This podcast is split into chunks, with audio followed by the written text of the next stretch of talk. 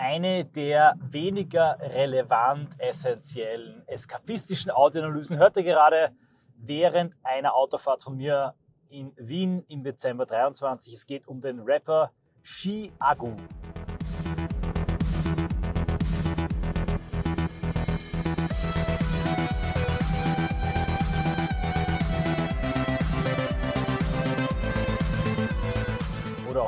Auch Ski Agu, keine Ahnung, wie man ihn in Bundesdeutschland richtig ausspricht.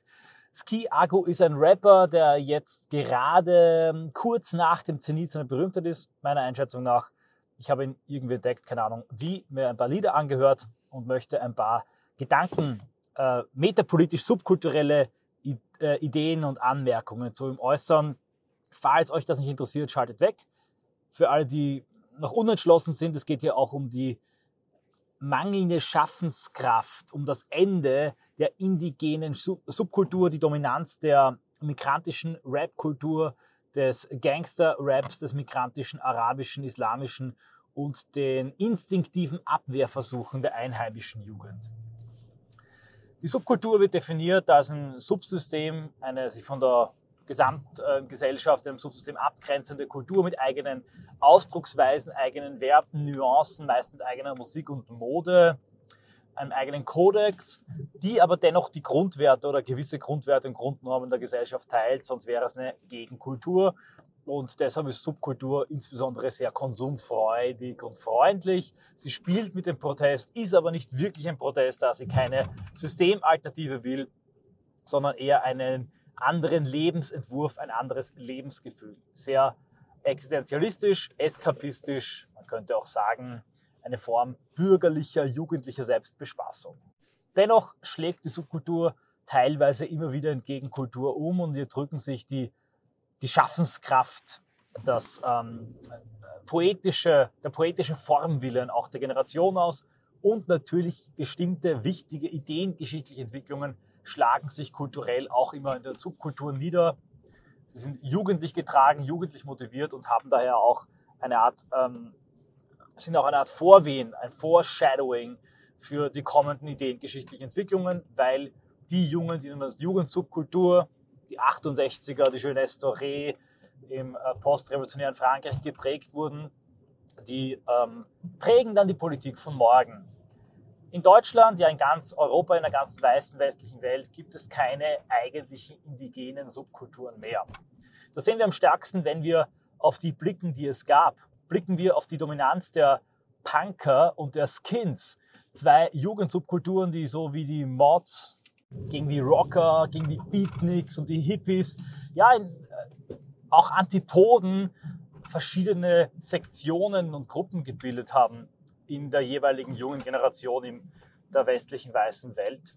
Und ich habe angesprochen die Punker und die Skins, weil sie auch von der Subkultur, bloß der Musik, dem Modestil, die Oi-Skinheads zum Beispiel betonen darauf, unpolitisch subkulturell zu sein, auch immer wieder in die Gegenkultur, in politisch-extremistische Bewegungen umschlugen. Es gab dann so diese ganzen entscheidenden Bands, bei den Skins war es Lanza, bei den Punks war es wahrscheinlich Wieso, die in den gegenkulturellen Bereich hineingestrahlt haben, beziehungsweise im subkulturellen Bereich von jedem gehört wurden und dann manche Leute auch tatsächlich politisch so angefixt haben, dass sie sich politisiert haben, zur Antifa oder eben zum NW und zur rechten Szene gegangen sind. Danach kamen weitere Wellen, 90er Jahre, darauf folgend, wie gesagt, das ist jetzt alles nur sehr skizzenhaft, bin ja kein Experte, haben wir natürlich auch die schwarze Szene, die Metal-Szene, die ein Hype erlebt hat, gigantische Festivals wie Wacken entstehen. Und auch hier haben wir in der Subkultur gegenkulturelle Aspekte, die sehr stark, aber muss man klar sagen, ins rechte, ähm, in den rechten Bereich gegangen sind. Insbesondere die Neofolk-Szene, die entsteht, äh, die Metal-Szene, die ganz starke neopaganistische, heidnische und auch politisch rechte Elemente hat. Man lese nur in Lords of Chaos nach Kulturtheoretiker, wie zum Beispiel Katmon im Aorta-Magazin, der Musiker von aller Seelen, sah dann in dieser Metal-Bewegung eine Art neo-indogermanischen Männerbund und in dem Metal-Konzert eine Widerstehung der wilden Jagd. Auch zur Techno-Szene und zur Gabba-Szene, Techno-Musik, gab es diverse ähm, kulturtheoretische Überlegungen. Böhm Ermolli wäre hier zu nennen. Techno und das Schlagzeug, diese elektronische Musik als eine Form des Stahlbarts, eine Form der äh, modernisierten Techno-Marschmusik. Der Rave als inneres Erlebnis, als Kampferlebnis. Und ich häufe hier Wörter zusammen. Die Leute, die sich in neurechter Literatur auskennen, äh, werden wissen, worauf ich anspiele. Es gab Subkulturen, die hatten ihren eigenen Modestil, Kleidungsstil, ihren eigenen Typus, auch einen gewissen physiognomischen Menschentypus, der von diesem Stil, von der Musik offenbar angezogen wurde, wieder eine stärkere Geschlossenheit gebildet hat, auch immer ihren Männer- und Frauentypus, die Reenies und Skin Girls waren dann anders angezogen als die Gothics. Aber irgendwann merken wir so auch mit dem Abebben der europäischen Demografie, also mit dem spärlicher werden einheimischer indigener Jugendlicher, die deshalb auch keine starken, pulsierenden, vibrierenden, großen Gruppen mehr bilden können, den Raum ihrer eigenen Städte gar nicht mehr nehmen können. Insofern, als das demografisch ausdünnt, verschwinden auch die europäischen Subkulturen. Die Metal-Szene dünnt aus in so einem auch immer älter werdenden Power- und Flower-Metal wird so eine Art ähm, Traditionspflege blickt man heute nach Wacken oder auf diverse Konzerte von Metal-Bands, sieht man tatsächlich Boomer und alte Leute, die nostalgisch wie auf einem Konzert von Led Zeppelin fast schon in Jugendgefühlen schwelgen. Und hin und wieder hat man auch ein paar Zuckungen erlebt, zum Beispiel die Emos, die das Erbe der Gothics zu Grabe getragen haben. Anders kann man es nicht ausdrücken. Allmählich aber schwingt sich alles in einem blassen, und ähm, unterschiedslosen Kommerz ein. Es kommt die Drum and Bass, die Club- und Weltmusik hoch, die die Discos dominiert. Da hat man so Leute wie Paul Kalkbrenner, andere Mode-DJs, die aber für nichts mehr stehen, außer eben für diese blasse, mit weißen Hemden assoziierte Clubkultur, die anders als ähm, Metal, aber auch noch schwarze Szene etc nichts mehr von politischer Widerständigkeit, Radikalität, Chaos und dem Funken Wahnsinn in sich trägt. All das wird überlagert in Amerika, geschieht alles ein bisschen früher als im deutschen Sprachraum und Europa von dem Gangster-Rap, dem Lebensgefühl einer Subkultur, die manchmal ins Gegenkulturelle, aber nicht politisch gegen die Gesellschaft gerichtete, sondern ähm, kriminalistisch, gewalttätig gegen die Gesellschaft gerichtete Milieu abdriftet. Wobei man sich fragen kann, ob der kriminelle Gangster-Rapper, der schnell rich werden möchte und das halt durch Verbrechen tut, nicht die Grundwerte und Grundnormen der kapitalistischen Gesellschaft auch verinnerlicht hat. Denn wenn er einmal rich geworden ist und das Money oder die Patte oder wie man das heute nennt hat, das Mula, dann will er natürlich schon haben, dass der Staat die Eigentumsordnung und sein Privatjet, sein, ähm, seine Privatvilla schützt vor anderen marodierenden Banden. Das aber nur eine, eine Artnote und Randnotiz. Ich bin gerade hier im ersten Bezirk unterwegs und die Fußgänger sind so aggressiv, dass ich kaum die Straße, den Zebrastreifen mehr queren kann mit meinem Auto. Nun, das sind eben die, äh, die, ist die entscheidende Subkultur, die alles überlagert. Der Deutschrap übernimmt alles, frisst alles auf und bald gibt es eben nur mehr den Deutschrap, den Gangsterrap, wie sich die selber nennen, die Herrschaften. Das kann und darf ich ja nicht sagen, weil es in meinem Munde ein Hassverbrechen wäre. Die Deutschen beginnen genauso zu rappen und bald ist einer wie Flair, der nicht nur mich, sondern ganze Generationen politisch geprägt hat. Eine der wenigen Ausnahmen, der sich für sein Deutschsein und seine blauen Augen rechtfertigen muss, in einem Heer an Schwarzköpfen, die mit dieser Subkultur eine ganze Jugend prägen, ihr arabische Worte und Begriffe, Grundkonzepte aus dem Islam, die Kultur der Ehre und all das beibringen und sie tief damit prägen. Die möchte gern Migranten, die Rade brechen, und gerne Ausländer wären, die kennen wir alle nur zu Genüge. Dennoch hielt sich eine gewisse, ein gewisses Residuum einer indigenen Subkultur. Und sollte ich einen übersehen haben, dann bitte äh, erinnere mich daran. Ich meine damit übrigens nicht, dass es kein Neofolk mehr gibt und kein Metal. Es gibt es, aber es hat eben nicht die Sprengkraft, hat nicht die Bedeutung, wie es heute zum Beispiel Deutschrap hat. Aber es gab dann immer so ein gewisses Gegenlager. Es gibt natürlich die Subkultur der Schlager, der Partymusik, der Après-Ski-Musik, die aber ähm, tatsächlich auch nicht so wirklich jugendlich ist und auch nicht dynamisch genug ist. Aber die wirkte immer wieder auch in die Rapmusik hinein und hier sind wir natürlich bei der Atzenmusik, dem weißesten und deutschesten Trend in der Hip-Hop-Szene seit Flair. Die Atzen und die Atzenmusik, einige erinnern sich wahrscheinlich noch an deren Hits, waren weiß. Weiß wie frisch gefallener Schnee, implizit weiß. Natürlich in den Videos gab es auch ein paar Migranten, aber das ganze Gehabe, das Auftreten, die Szene, das war indigen europäisch und wie es die offenbar die subkulturelle Ausrichtung will, gab es hier auch starke Techno-Elemente in ihrem Rap.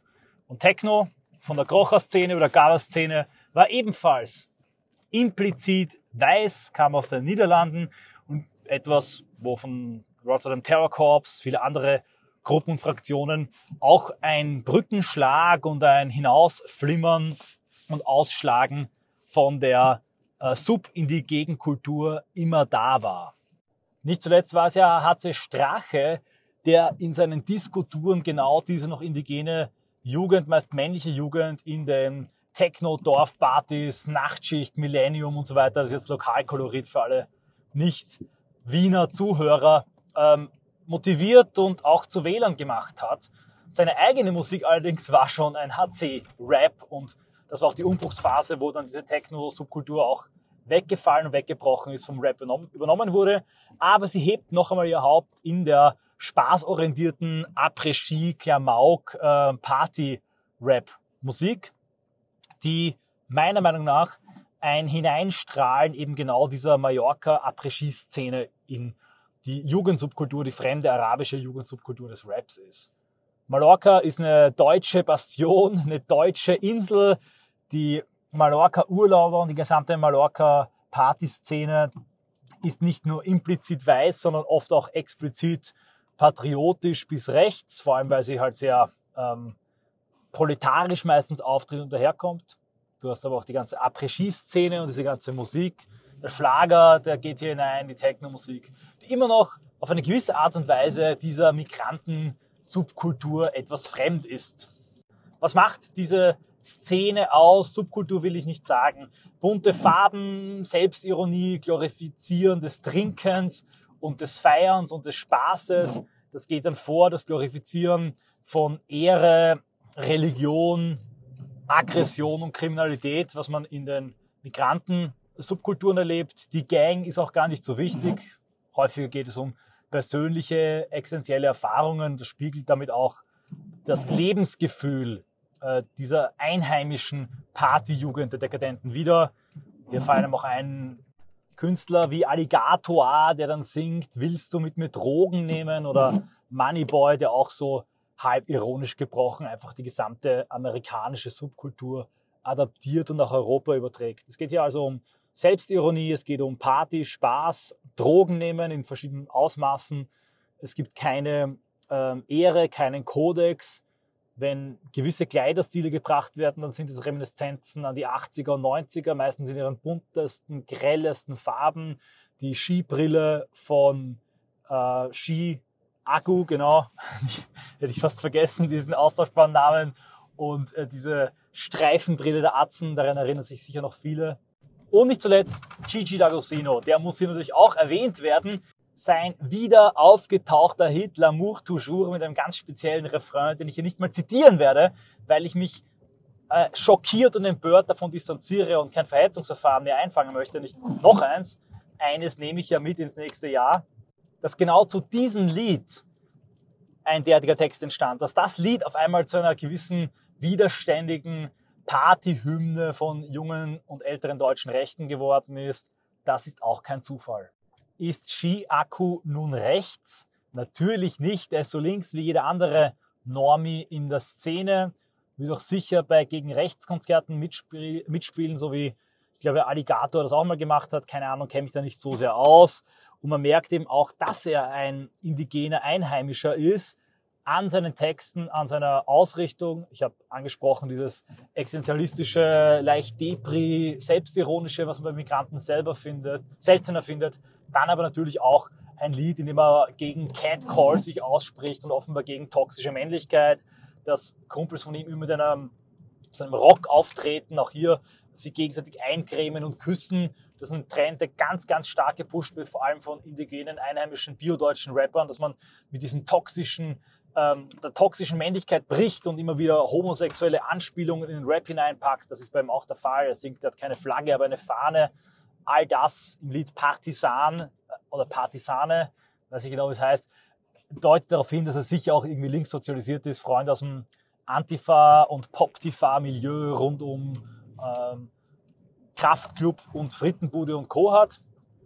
Aber all das ändert nichts daran, dass die Musik natürlich implizit weiß ist.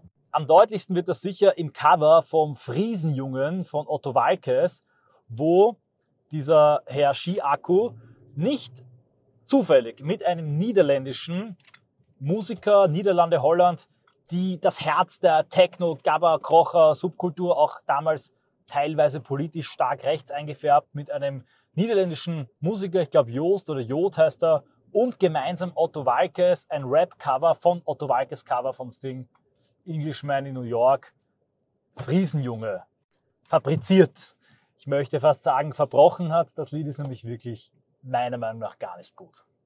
Aber abgesehen davon kann man diesen Rapper durchaus anhören. Vor allem hat er nicht diese nervigen Arabismen, diese musikalische Islamisierung, diese Ghetto-Ehre, Clan, Kriminalitätsverherrlichung. Bei ihm werden halt nur unter Anführungszeichen Drogen, Alkoholkonsum, Party und Promiskuitivität verherrlicht.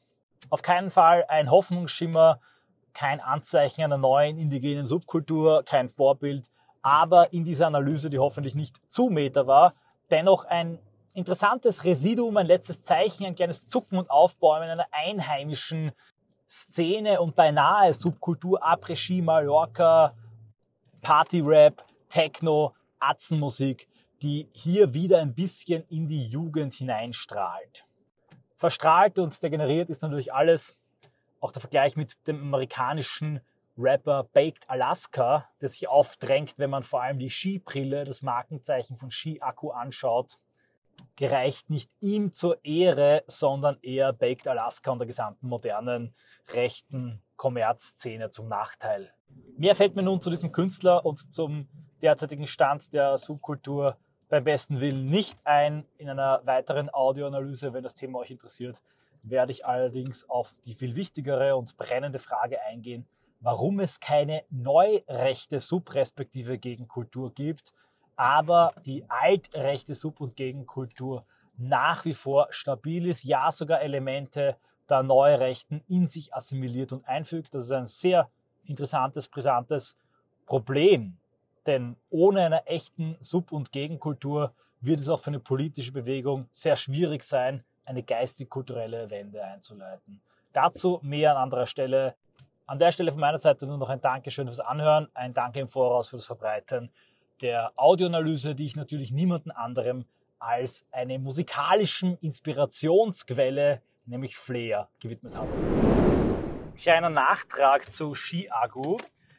Ich habe jetzt gesehen, ähm, meine Vermutung, ich hatte ja wirklich nichts zu ihm recherchiert, hat sich bestätigt. Er kommt aus diesem linken Pop-Antifa-Milieu, äh, stimmt Sprechchöre gegen die AfD an. Zugleich aber hat er überhaupt keine politische Ahnung, interessiert sich nicht wirklich, wird aber schon für dieses erwähnte Lied gegen Catcalling von linksliberalen ReporterInnen als Feminist King abgefeiert. Endlich mal, so hoffen und glauben sie, politische Rapper, die aber nicht äh, peinlich und cringe und lächerlich sind, äh, mehrheitstauglich sind aufgrund ihrer Partymucke, aber auch ihre Botschaften verbreiten umso mehr muss ich diese Leute enttäuschen. Shi Agu mag vielleicht Anti-AfD-Parolen rufen, er mag vielleicht feministische Botschaften hin und wieder in seine Partykrache einbauen, aber gerade das bestätigt umso mehr seine implizite Whiteness, seine implizite Deutschheit, die heute nun mal gebrochen ist und wie ich immer sage, daran identifiziert und festgemacht werden kann, dass sie mit sich selbst ein Problem hat.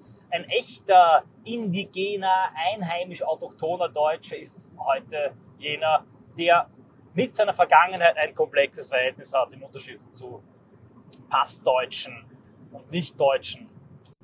Mehr denn sonst gilt das Zitat von Adorno, Fun ist ein Stahlbad für die Party-Exzesse und Eskalationen von Ski-Agu und den anderen deutsch-deutschen Party- und Drogenrappern. Sie sind das letzte Residuum einer indigenen deutschen Jugendsubkultur in ihrer gesamten Oberflächlichkeit, ihrem Hedonismus, ihrer nach außen gestülpten Innerlichkeit und der schreienden Sinnsuche der manifesten Depression, die sie alle gerade in ihren Drogenexzessen und ihrem Huber-Buber-Fun verkörpern. Damit ist Ski-Agu eine authentische Verkörperung des Status Quo der deutschen Jugend und vielleicht kann auf dem Ferment und dem Humus, dem Morast, das er und seinesgleichen aufwühlen, irgendwann einmal wieder eine authentische, originäre, einheimische deutsche und europäische Subkultur wachsen. Wer weiß.